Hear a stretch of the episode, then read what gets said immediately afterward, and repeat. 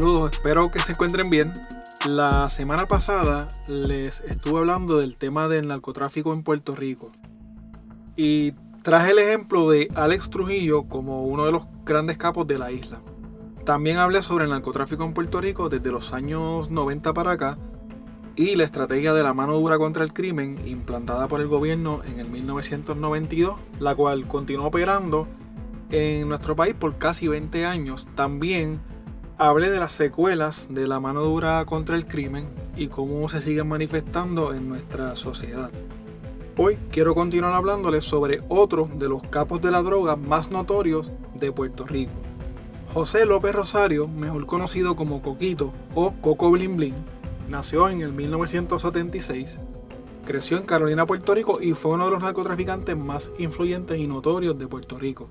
Carolina es uno de los pueblos metropolitanos más importantes de Puerto Rico, obviamente por la cercanía que tiene con, la capital, con San Juan, además del aeropuerto internacional Luis Muñoz Marín, el área turística de Isla Verde, el balneario de, de Isla Verde, Piñones, que es una área turística también. Y obviamente no podemos hablar de Carolina si no mencionamos a Roberto Clemente y el reggaetón, porque Carolina es la cuna del reggaetón también. Y, y por qué dirán, bueno, ¿a qué, ¿a qué se debe el tema del reggaetón acá? Es que el tema de reggaetón y el mundo narco están bastante unidos. No necesariamente porque las personas que cantan reggaetón están vinculadas con el narcotráfico, sino que el reggaetón es una música de la calle y cuenta obviamente pues lo que está pasando en el mundo, en la calle en Puerto Rico. De niño y adolescente, Coquito se destacaba por su habilidad en el béisbol y su gran carisma y personalidad. Él creció en el residencial Torres de Sabana, luego se muda al área de Villa Carolina, también el mismo pueblo de Carolina, pero seguía poco a poco interesándose en lo que ocurría en su lugar de crianza en Torres de Sabana.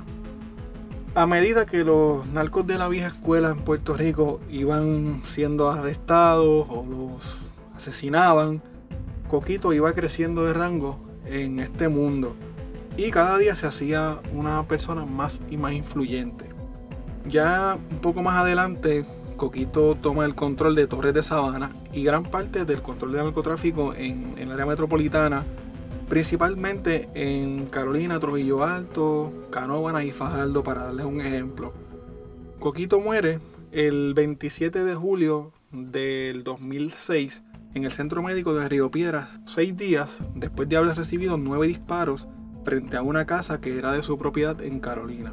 La persona que mató a Coquito fue asesinado al otro día de su muerte. Ustedes dirán, wow, pero qué rápido se acabó la historia de Coquito, ya me dijiste que murió. Bueno, no, lo que pasa es que Coquito era un personaje que no fue conocido por, la, por el público en general de Puerto Rico, sino que hasta su muerte por unos vínculos que tuvo con personas importantes de la isla. Cuando Coquito muere, cuando Coco, como le llamaban las personas que lo conocían de cerca muere, su imagen crece, su leyenda va creciendo más y más aún. A él le hacen un gran mural en el residencial Torres de Sabana.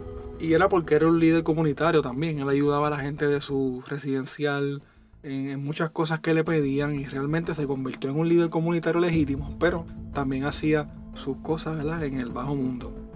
El gobierno de Puerto Rico cuando muere Coco y ellos eh, investigan sus relaciones con personalidades importantes de la isla, fueron al residencial Torres de Sabana y pintaron los murales que habían en memoria de Coquito.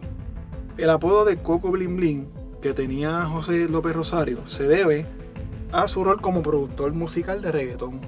En el año 2002, él saca un sello disquero llamado Bling Bling Music y se llegan a producir tres discos con, en mi opinión, los mejores artistas del momento y yo diría que con muchos de los mejores reggaetoneros raperos de la historia.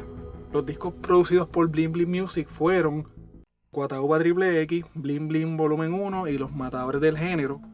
Entre los artistas más famosos de estos discos se encuentran, por ejemplo, Don Omar, Daddy Yankee, Teo Calderón, Nicky Jam, Plan B, Ñejo, Alberto Stiley, Zion y Lennox, Héctor El Fader, Tito el Bambino, Wisin y Yandel, Alexis y Fido, entre otros eh, raperos y reggaetoneros bien conocidos en Puerto Rico y en el mundo entero.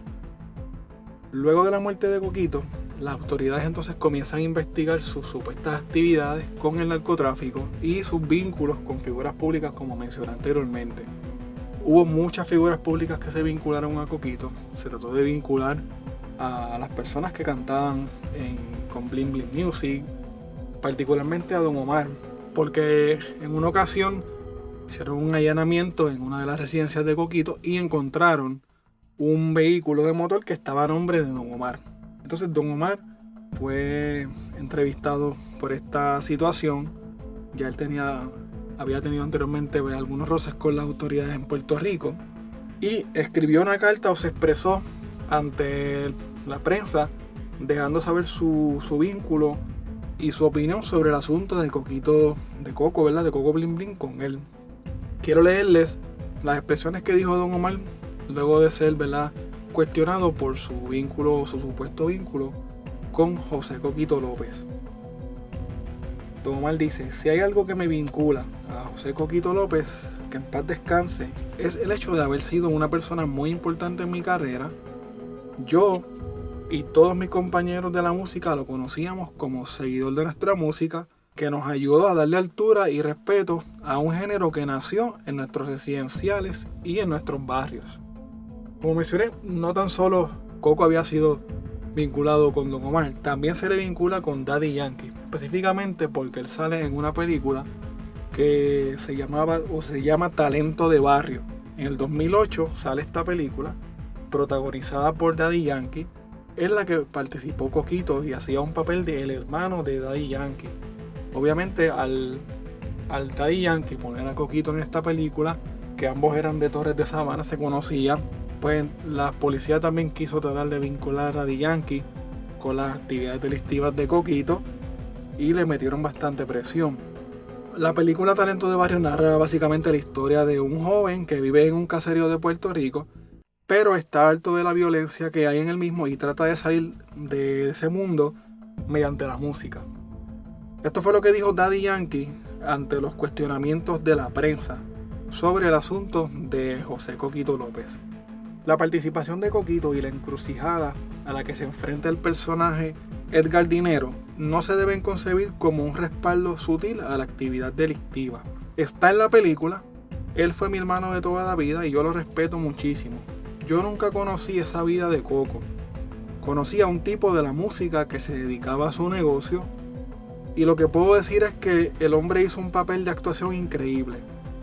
Audicionó y se comió a todo el mundo allí. Coco está en la película y fue mi hermano de toda la vida. Cuando conozco a Coco y hace la audición descubro que el tipo tiene tremendo talento. Me siento contento porque apoyé a alguien que es un talento de barrio y pude sacar lo mejor del tipo. Yo, Daddy Yankee, he apoyado mis proyectos a fuerza de mi bolsillo y conozco a toda la gente del barrio.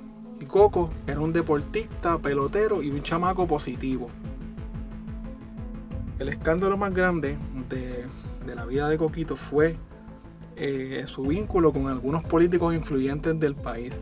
En específico el senador Héctor Martínez, que se apodaba el Macaracachimba, quien resultó convicto por corrupción en el 2011 y luego de cumplir su sentencia fue reelecto como senador para cubrir un escaño vacante hace unos meses en el año 2019. Hoy Héctor Martínez preside la Comisión de Nombramientos del Senado de Puerto Rico. Héctor Martínez, junto a los legisladores Lorna Soto y Epifanio Jiménez, tienen una cercana relación con Coquito, a tal punto que lo llevaban a actividades oficiales de la legislatura, incluso de inspecciones a instituciones carcelarias del país. A Coquito se le puede ver en diversas fotos eh, detrás de Héctor Martínez, al lado de Lorna Soto, se le ven actividades que fueron a visitar cárceles para inspeccionar cómo estaban las condiciones de los presos. Se le vieron actividades de la Liga Atlética Policiaca de Puerto Rico. En fin, Coquito estaba bien, bien metido eh, en la política de nuestro país. Se dice también que el senador Héctor Martínez en una ocasión le gestionó una licencia de aportación de armas a Coquito. Cuando a Coquito lo hieren, todos estos senadores que eran bien amigos, bien cercanos a Coquito, fueron al hospital a visitarlo, se encargaron de ponerle seguridad eh, y se veía que estaban bien preocupados por, la salud, por la vida de Coquito. Ninguno de estos senadores vinculados con Coquito fue acusado formalmente de delitos relacionados directamente con eh, la organización de, de José Coquito López. Coquito López tenía vínculos con los reggaetoneros, tenía vínculos con los políticos de Puerto Rico, pero sus vínculos no se quedaban ahí. Él también era bastante conocido y tenía muchos amigos dentro de la policía de Puerto Rico. Los contactos en la policía eh, de Coquito eran tan y tan abarcadores que conocía mejor que muchos agentes los planes de operación de cada cuartel de Carolina que pudieran afectar sus negocios cercanos a la residencial de Torres de Sabana. Él tenía confidentes dentro de la policía que lo alertaban cuando se iba a realizar algún tipo de operativo o cuando la policía estaba cerca de alguno de sus puntos. Otra cosa que se indica es que cuando Coquito es herido de bala, hubo un sinnúmero de policías que fueron a visitarlo en su lecho de muerte. Luego de tres años de investigación, autoridades federales y locales aseguran haber desarticulado hoy una poderosa organización dedicada al narcotráfico en el residencial Torres de Sabana, en Carolina. Así es, como nos dice Aixa Vázquez, se trata del imperio que en el pasado estuvo bajo el mando del desaparecido José Coquito López. Pasemos a nuestra noticia de primera plana. De un rolazo, así hicieron desaparecer en cuestión de minutos la imagen del notorio José Coquito López de una de las paredes del residencial Torres de Sabana. Primero el fiscal Guillermo Gil, luego el superintendente de la policía y finalmente el gobernador Luis Fortuño pintaron de azul el mural creado por residentes de la comunidad a raíz del asesinato del entonces jefe de la organización de narcotráfico más poderosa en Carolina. Hoy federales y estatales se atribuyen haber echado abajo el denominado imperio heredado por Harold Figueroa, mejor conocido como Cabeza y Gordo, quien fue arrestado. Aquí se conocía como el castillo, ¿no? Y, Harold Figueroa se conocía como el rey. Y los reyes más famosos siempre han caído y aquí cayó uno hoy. 500 efectivos de la Administración Federal de Alcohol, Tabaco y Armas de Fuego, la DEA, el FBI y policías estatales arrestaron a 40 de los 70 acusados por poseer sustancias controladas con la intención de distribuirlas y por conspirar para utilizar armas de fuego para proteger el tráfico de la droga, con cuyo dinero miembros de la que es considerada una de las 10 organizaciones más peligrosas de tráfico de drogas en la isla habrían adquirido lujosos autos y propiedades. La cantidad de, monto total hasta ahora de las confiscaciones es 65 millones de dólares. Esto aquí era un supermercado de drogas, básicamente. Se estima que de 15 a 20 mil dólares al mes. Se dice de aquí es que salían las órdenes para matar a aquellos que no eran del agrado de este grupo.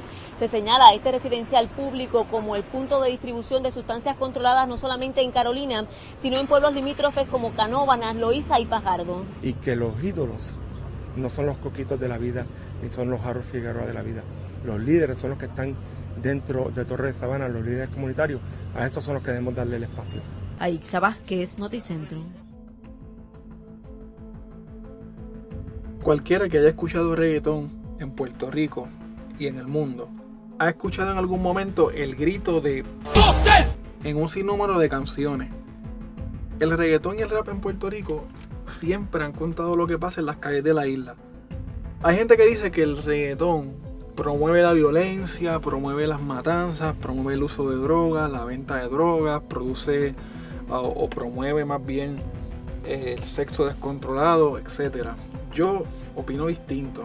Yo opino que el género urbano, ya sea reggaetón, rap, el trap, que es más moderno, hablan de unos temas, pero no son los que proponen el tema, sino que reaccionan a lo que en realidad está pasando cuentan lo que está sucediendo. No necesariamente es que están promoviendo que la conducta se, siga haciendo. Pudiese ser que alguna canción inspire a alguien ¿no? a hacer cosas eh, negativas, pero imagínense. Eh, hay programas violentos, hay juegos de video violentos y esa mentalidad de que los juegos violentos promueven la violencia, pues eso es algo que en mi opinión no es necesariamente cierto. Al igual que la música usted tiene que saber diferenciar lo que es la música y lo que es la vida real. Obviamente quizás un niño no lo puede diferenciar, pero eh, debemos tener madurez para entender que el propósito de la música no necesariamente es el promover, sino más bien es contar una historia. En México hay un género musical que se llama los narcocorridos, que cuentan las leyendas o las historias de todos los narcotraficantes de México y hablan de lo que es la historia, cuentan eh, cómo se le escapa a la policía, cuentan cómo hizo lo que hizo. Y obviamente en Puerto Rico el reggaetón, el trap habla de lo que pasa en la calle. ¿Por qué traigo el tema? Porque Coquito, igual que el Buster, están bien, bien vinculados con el género urbano. En un sinnúmero de canciones se le daba mención a Coquito, en particular en un sinnúmero de canciones eh, se le daba mención al Buster. Hay un montón de canciones de Don Omar, canciones de Héctor El Fader, en donde se mencionaba el nombre del Buster. ¿Por qué? Porque el Buster era el más grande de los capos en ese momento en Puerto Rico. Ángel Ayala Vázquez, conocido en la calle como Ángelo Millones, el Buster, el Negro o el Papa Upa, nació en Puerto Rico en el 1976 y creció en el residencial José Celso Barbosa de la ciudad de Bayamón. Se dice que durante más de 14 años el Buster lideró una red criminal que suplía drogas a Puerto Rico, a Nueva York, New Jersey, Pensilvania y Florida. También se dice que acumuló un, eh, en un extenso periodo de tiempo un capital superior a los 180 millones de dólares. La droga, proveniente principalmente de Colombia, era recibida en la República Dominicana, como mencioné esto en el capítulo anterior brevemente, la recibía la banda de Junior Cápsula. Entonces, miembros de la organización de Angelo Millones atracaban lanchas cargadas de dólares en distintos puertos y muelles privados de la República Dominicana e intercambiaban el dinero por cocaína en lugares como Boca Chica, La Romana y Bahibe, en las narices de las autoridades dominicanas.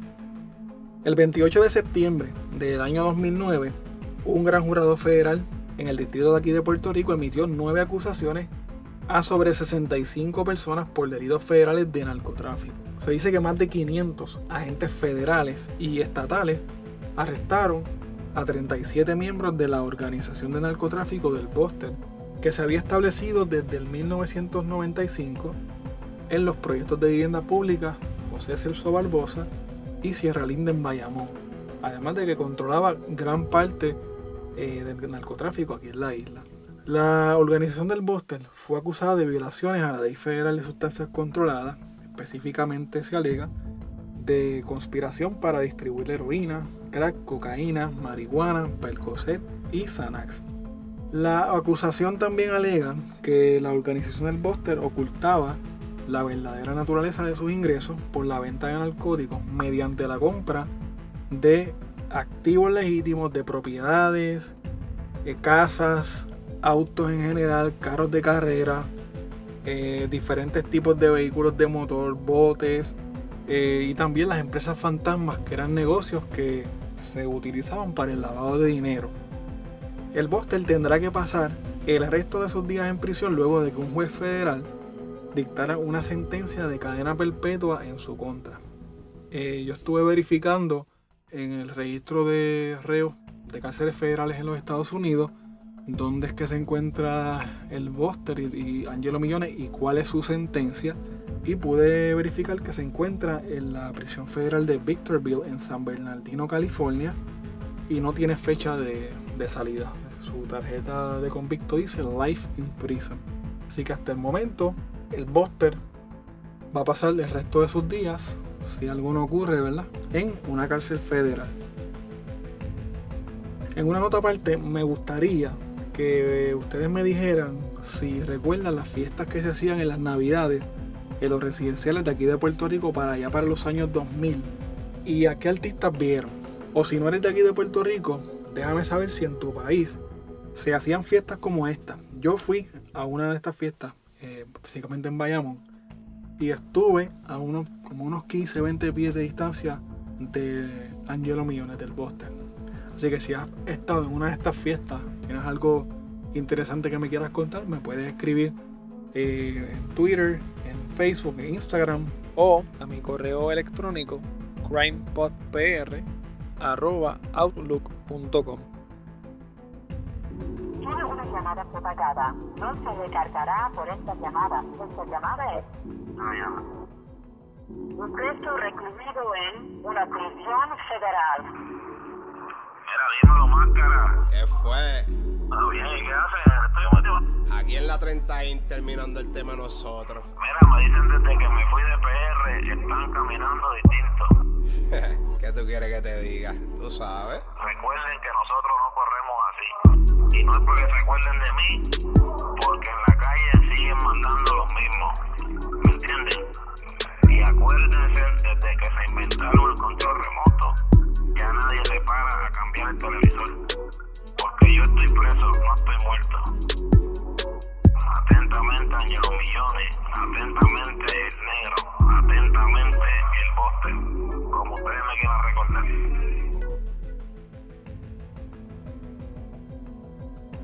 Bueno, por último, quiero hablarles de José Figueroa Agosto, conocido como el Pablo Escobar del Caribe, regularmente conocido como Junior Cápsula. Junior Cápsula nació el 28 de junio de 1964 y se alega que su organización se encargaba de la distribución del 90% de la cocaína que llegaba a Puerto Rico. Él era considerado uno de los narcotraficantes más peligrosos de Puerto Rico y en su momento fue el fugitivo más buscado en Puerto Rico y en la República Dominicana. En el 1999, él escapó de una prisión de aquí de Puerto Rico, donde cumplía una sentencia de 209 años por un asesinato y por posesión ilegal de armas.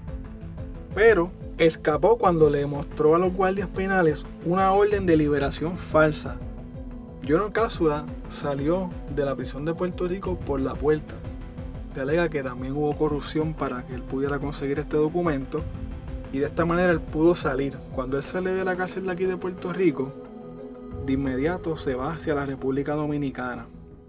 Allá en la República Dominicana, él se estableció como un narcotraficante bien importante y obtuvo diferentes identidades alternas para poder continuar el narcotráfico por los próximos 10 años.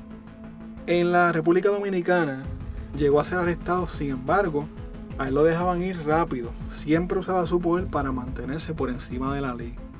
Se alega que en el 2009 uno de sus muchos apartamentos fue allanado y la policía encontró más de 4 millones de dólares en efectivo y cerca de un millón de dólares en relojes, prendas y otros artículos.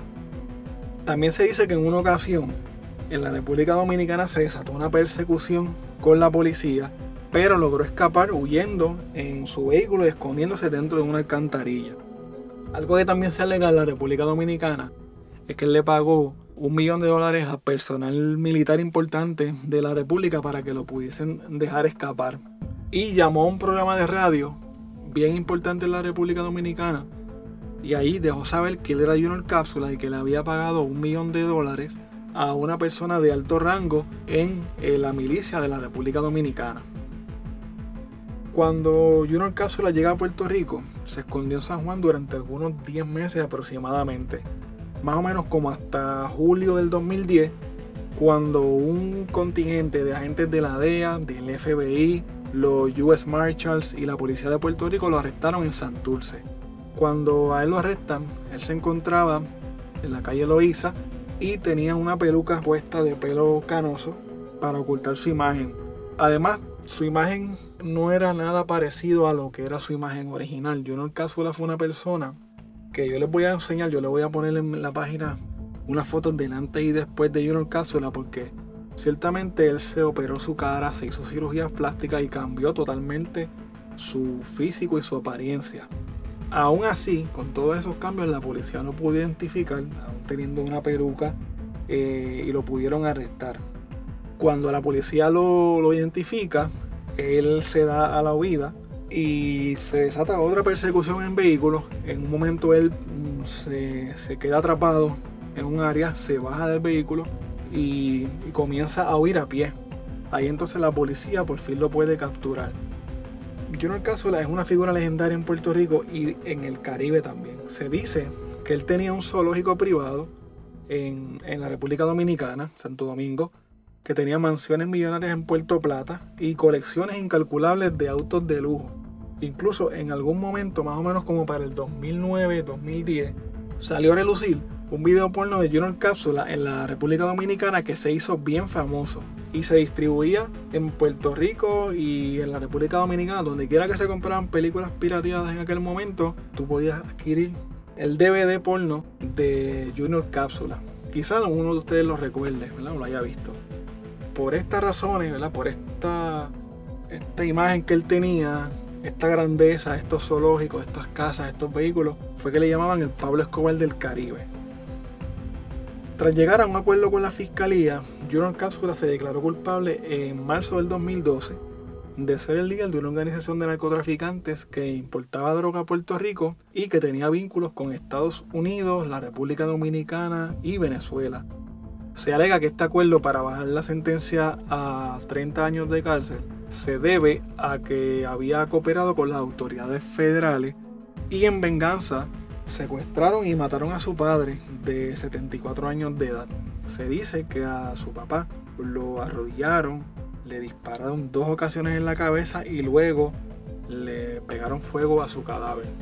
En enero de este año, en el 2020, se hizo un ajuste a la sentencia inicial de 30 años que dejó en libertad a Junior Cápsula en marzo 27, ahora de este año 2020, ya que logró un segundo acuerdo con las autoridades federales. Sobre este segundo acuerdo es bien poco lo que se sabe, ya que los documentos del acuerdo son clasificados.